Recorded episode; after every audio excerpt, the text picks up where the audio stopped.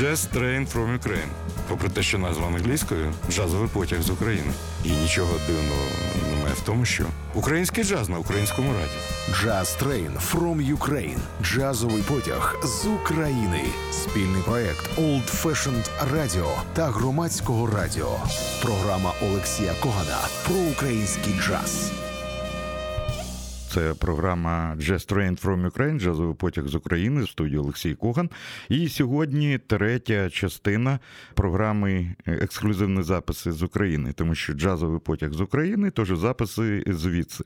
Ще раз хочу нагадати, що наступна програма не вийде в ефір об 11 ранку, а ми зробили ефір відкритим.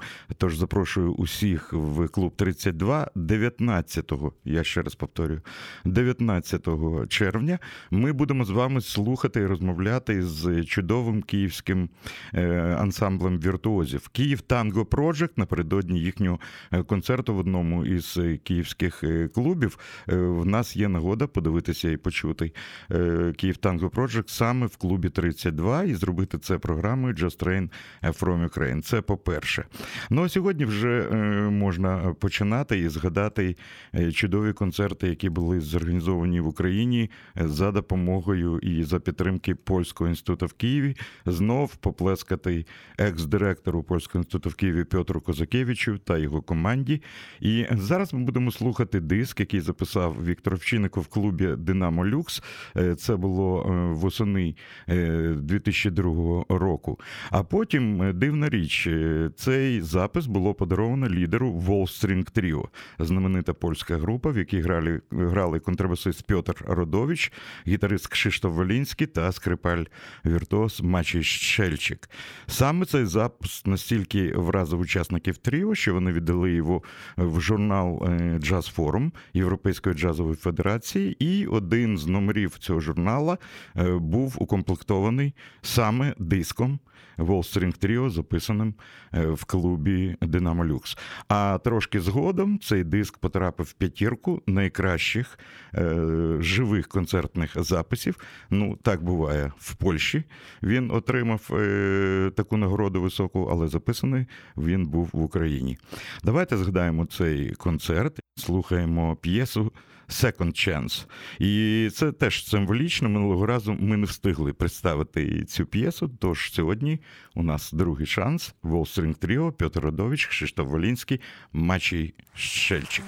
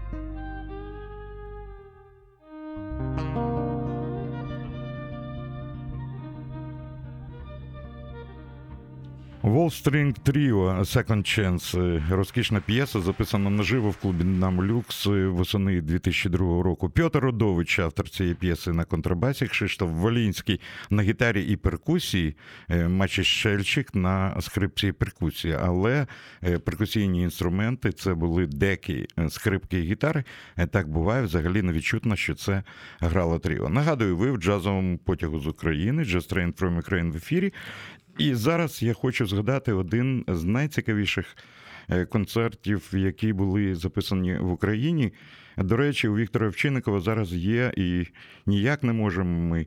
Е, є першокласний запис міжнародного тріо Мауве, здійснений під час. Е, фестивалю у Вінниці в 2002 році. Взагалі це був незабутній концерт, тому що в Вінницю е, приїхали музиканти, які спочатку називалися В'єна Арт Тріо. Чому В'єна Арт Тріо? Тому що є легендарний е, колектив В'єна Арт Оркестра, е, Віденський артистичний оркестр, яким багато років незмінно керував. Зараз оркестр закрили Матіас Рюїк, диригент та аранжувальник. Але троє музикантів. А В'єна Арт Оркестра був контрактний оркестр, в якому музиканти працювали по два роки. Потім музикантів змінювалися. Потрапити на другий термін цей оркестр було дуже і дуже важко, але це вдалося музикантам, які власне і створили В'єна Арт Тріо. А потім вони стали Мауви. А хто це були? Е, гітарист Віртуоз, який раніше е, жив у Відні, зараз він поїхав в Бразилію. Бразильський гітарист Віртуоз, композитор і вокаліст Алегре Кореа. Е, знаменитий музикант перша валторна світа, так так його називають, Аркадій Шелклопер, е, та австрійський контрабасист Кьорк Брайншміт. Уявіть собі такий склад: акустична гітара та вокал, валторна і контрабас. Але Е, коли йдеться про бразильську музику, тут е, все можна поставити до гори дригом. Е, тут все відбувається і все залежить від того, не що роблять музиканти, а як вони це роблять. Дуже цікава історія. Перед виходом на сцену я вів цей концерт. Алегра Карія запитав, як буде допоможіть мені, ну тоді ще російською. Я йому сказав, помагай. І коли Алегра потребував підтримки з залу, це можна послухати на запису. Він подивився в цей папірець і голосно вигукнув: Полагай! Ну, полагай, не полагай, але послухайте пісня про чорне бразильське серце Негро Коресао у виконанні Мауве Тріо. Це фантастичний запис і фантастичний е, запис музикантів, виступ музикантів на чолі з гарячим бразильцем Алегре Кореа.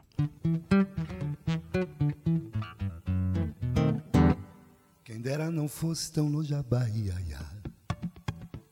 quem dera acordar no balanço do mar. Tivesse meu samba batido a magia, a ginga a malícia, samba de lá. Não fosse o dono da capitania, ruim da cabeça e doente do pé. Soubesse o valor que tem essa alegria, ai, ai. Numa bafaria, o coro do bumbo do Zé. Soubesse o gosto da folia, mandava importar da Bahia o tempero do candomblé. Soubesse o gosto da, da folia, mandava importar da Bahia o tempero do candomblé.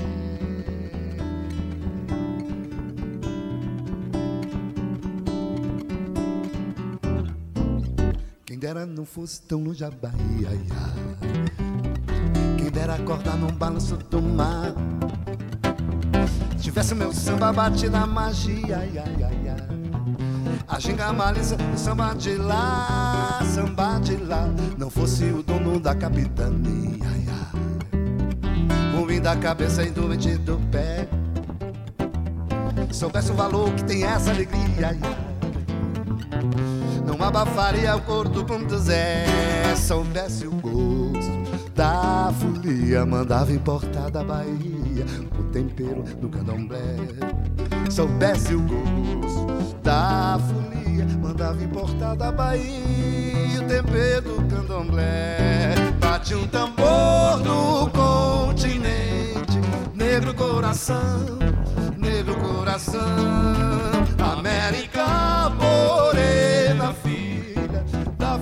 nação, da África nação. Vai lá, cara! Bate o tambor no continente, negro coração, negro coração. América morena, filha da África nação. Da África nação, ninguém bate o zinho, é pau do bar. Se quiser uma babalé, babo, do baceteira, Bate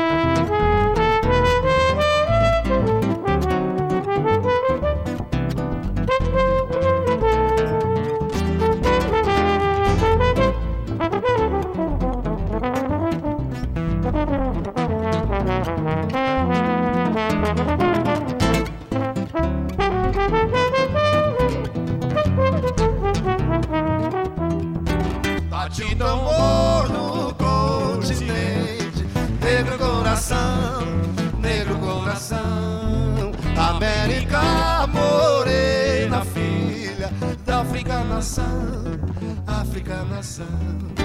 Bate um tambor no continente, negro coração, negro coração. América morena, filha da África nação, da África nação. Faz.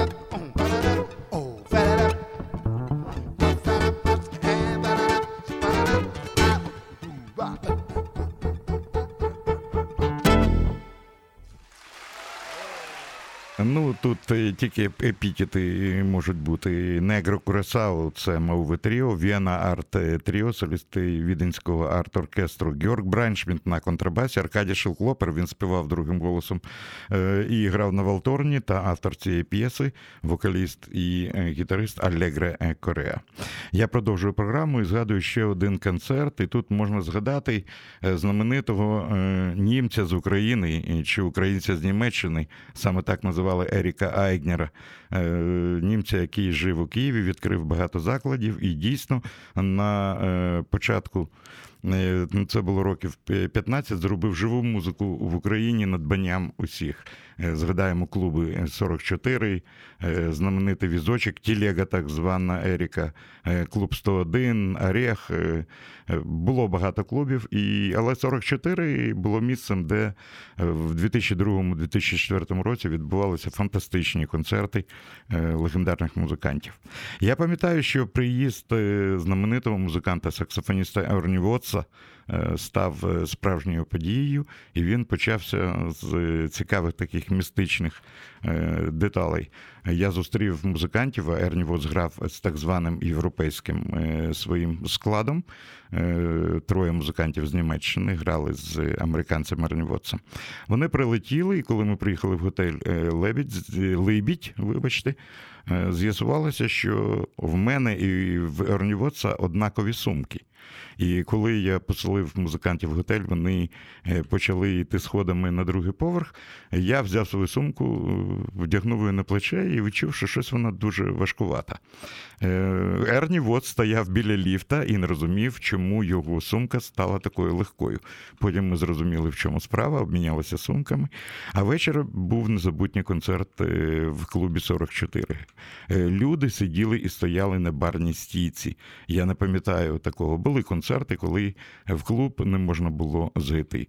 Але що цікаво, концерт вже добігав свого закінчення, і Ерні Вотс вирішив грати біс. І коли я почув перші звуки саксофону, я зрозумів, що е, буде виконуватись моя улюблена балада Round Midnight Телоніуса Монка.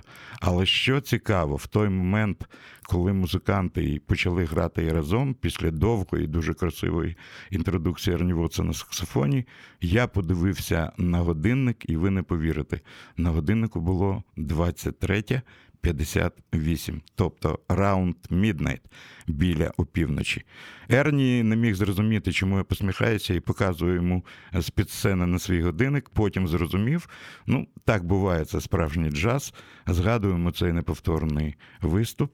Ерні Вотс на саксофоні, Крістоф Сангер на роялі, Руді Енгель, е, учень Рея Брауна на контрабасі, та Хайнріх Кеберлінг на барабанах європейський е, квартет Ерні Вотса в клубі 44 2003 рік та Round Midnight.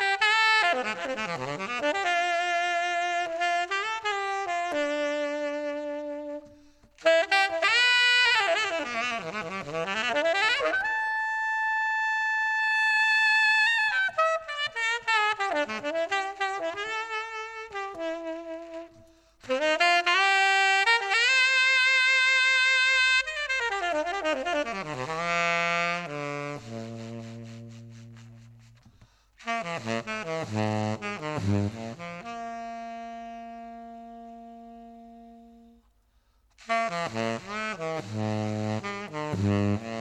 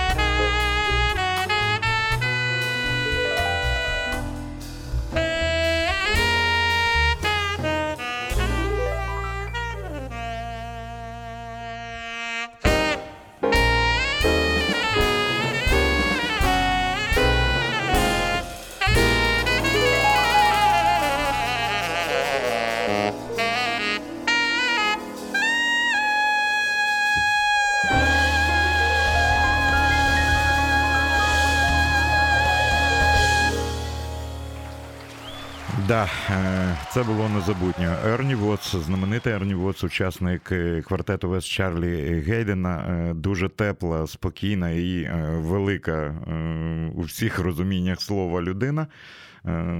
До речі, великий поціновувач українського узвара гречаної каші. Так сталося, ми про це з'ясували. Е, так відбувався його виступ в клубі 44 в 2003 році. Ще раз нагадаю, це був так званий європейський квартет Ерні Вотса на роялі е, Крістоф Сенгер, на е, контрабасі Руді Енгель, на барабанах Хайнріх Кьоберлінг. Ось так це було. Ще ностальгічна згадка про ще один клуб. Він проіснував недовго, але на його сцені побували дуже відомі музиканти. Е, слід знов згадати Еріка Егнера і історію е, маленьку, зовсім але славетну історію клубу Ринг, який був в районі автовокзалу. Е, дійсно, сцена нагадувала ринг, і в цьому рингу виступали артисти. Незабутнім концертом став концерт 2005 року. Е, тоді, за допомогою Євгена Уткіна, нашого друга і партнера, у Віктора Овчинникова з'явився новий цифровий пульт. І ми вже написали концерти на е, восьмиканальній Ямасі. Саме тоді, вперше, ми випробували цей пульт під час запису знаменитої міжнародної групи Walk Away International. Ну, ті, хто знає польський джаз, знають, що е, можливо років вже 25 група Walk Away яку створив е, Кшиштоф Завадський, є одною з найкращих електричних груп Польщі. Але Кшиштоф е, він не тільки грає на барабанах, він першокласний менеджер і промоутер. Він придумав дуже гарну схему для свого ансамбля. Він запрошував до Walk легендарних відомих зіркових музикантів. І таким чином група Walk виступала на чолі з почесними гостями. Таким чином, протягом багатьох багатьох років е, на чолі Вокевей були такі музиканти, як саксофоністи Стів Тавальйон, Ерік Марієнтл, Девід Сендберн, клавішники Джим Бірд, вібрафоніст Майк Майнієрі, гітаристи Чак Лоб, Девід Гілмер, е, Адам Роджерс, е, басист Стів Логан. Ой, тут можна ще довго-довго перераховувати всіх музикантів. Вокевей має солідну дискографію. Але цей тур, тур 2005 року мені дуже сподобався, тому що склад був дуже і дуже цікавий за участю двох угорських музикантів, які тоді були для нас е, трошки закритими, і дуже часто гітариста Мікі Бірта та клавішника Деніела Сабо називали темними конячками. Але склад був неперевершений. Ерік Мерієнтл на саксофоні, на контрабасі Стів Логан. Зараз ви почуєте цей неповторний оксамитовий голос. Стів чудово співав, світла йому пам'ять е, помер в неповний 51 рік у Кракові. Так буває. Мікі Бірта на гітарі, Деніел Сабо на клавішних інструментах і Кшиштоф Завадський, лідер Вуковий, на барабанах. Що цікаво, що ми послухаємо? Послухаємо е, дуже таку, я б сказав, іронійну гумористичну версію знаменитого хіта. Його колись співав е, Елвіс Преслі в 60-ті роки Jailhouse Rock. Але що цікаво, музиканти грають цю п'єсу не в мажорі, а в мінорі. Е, послухайте текст, послухайте, як стильно співає басист Стів Логан.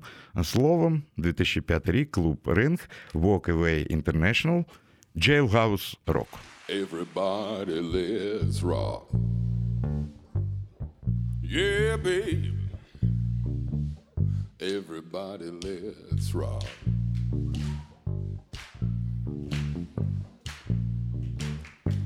County. The warden threw a party at the county jail. The band was there and they began to wail. The joint was jumping, began to swing. You should have heard that microphone sing. Baby, let's rock. Everybody in the wholesale block, they were dancing rock.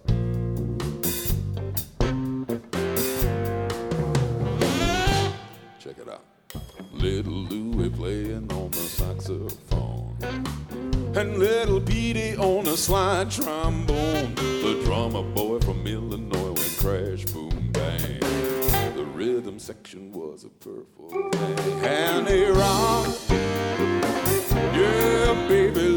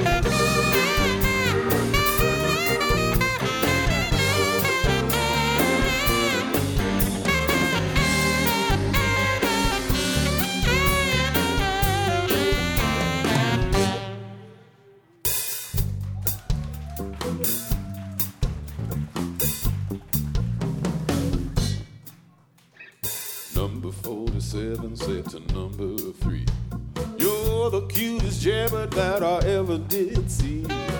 Sure would like to spend some company. I said, come on and do the jailhouse rock with me. And we'll rock. Yeah, baby, let's rock. Everybody in the wholesale block, they were dancing to the jail. Sad sack sitting on a block of stone. We're here in the corner, baby, all alone. The warden said, hey, buddy, why you sitting there? Can't find a partner, baby, dance with a chair. And we'll rock. Yeah, baby, let's rock. Everybody in the wholesale block, they were dancing in the jail. Everybody in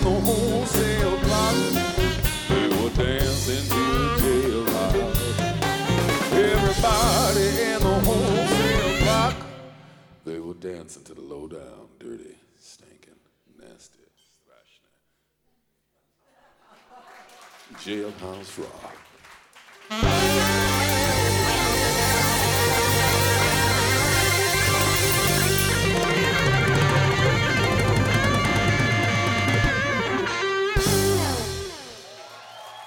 Jailhouse Rock в мінорі, Walkaway International, Стив Стів Логан, вокал, бас-гітара, Ерік Маріантал, альт-саксофон, Мікі Бірта, гітара, Деніел Сабо, е, клавішні інструменти, Кшиштоф Завадський, лідер Walkaway на барабанах, клуб Ринг в Києві, запис 2005 року, ще одна подяка Віктору Овчинникову. Зараз я згадаю про співпрацю українського оркестру, радіобенда Олександра Фокіна і короля музики соул легендарного Роя Ейерса. Рой Ейерс, до речі, це теж була така схема на кшталт Walkaway International. Олександр Фокін запрошував в Україну відомих музикантів. Спочатку це був. Джонатан Батлер, гітарист, потім Ерік Марієнтл, потім Рой Ейрс, потім Фредді Ревель, і потім вже артисти, які представляли популярну музику. Візит Роя Ейрса був незабутнім. Музиканти одразу ж знайшли спільну мову, і в Київському будинку звукозапису було зроблено і аудіо, і відеозапис спільного виступу американця і українців. Давайте згадаємо одну з тем, яка була візитною карткою Роя Ейрса в 80-ті роки. Це знаменита п'єса Mystic Voyage, яку він виконав разом з радіобендом Олександра Фокіна. Тут можна послухати українських музикантів, які грають соло, крім Роя Ейрса, який грає на вібрафоні і трошки співає. Геннадій Івченко, відомий український саксофоніст і педагог, гратиме на тенор-саксофоні, а соло на органі Хемонда заграє Стас Луцький. Рой Ейрс та радіобенд Олександра Фокіна Mystic Voyage. Запис здійснено в будинку звукозапису в 2004 році.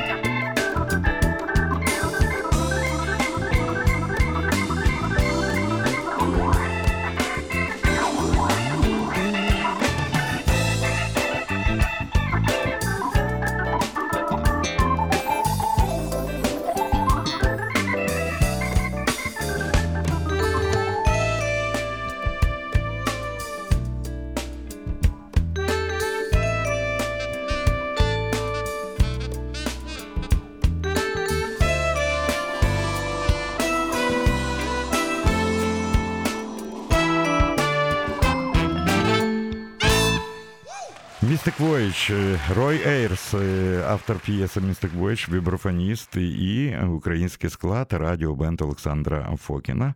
Запис здійснено в будинку звукозапису в 2004 році. Ну, майже все, майже все. Е, так, була сьогодні ностальгія за чудовими часами, коли було багато музики, живої музики в Києві, неповторні виступи. Е, сидів і думав, що багатьох музикантів, яких ми сьогодні слухали, на жаль, вже нема з нами, і вони е, зараз грають в іншому. Оркестрі. Ностальгія така. І, можливо, сьогодні я хотів би закінчити програму виступом е, групи Jazz in Kyiv Band. Група була створена на базі продюсерського центру е, Jazz in Kyiv. Але спочатку хочу подякувати всім, хто нас сьогодні е, слухав.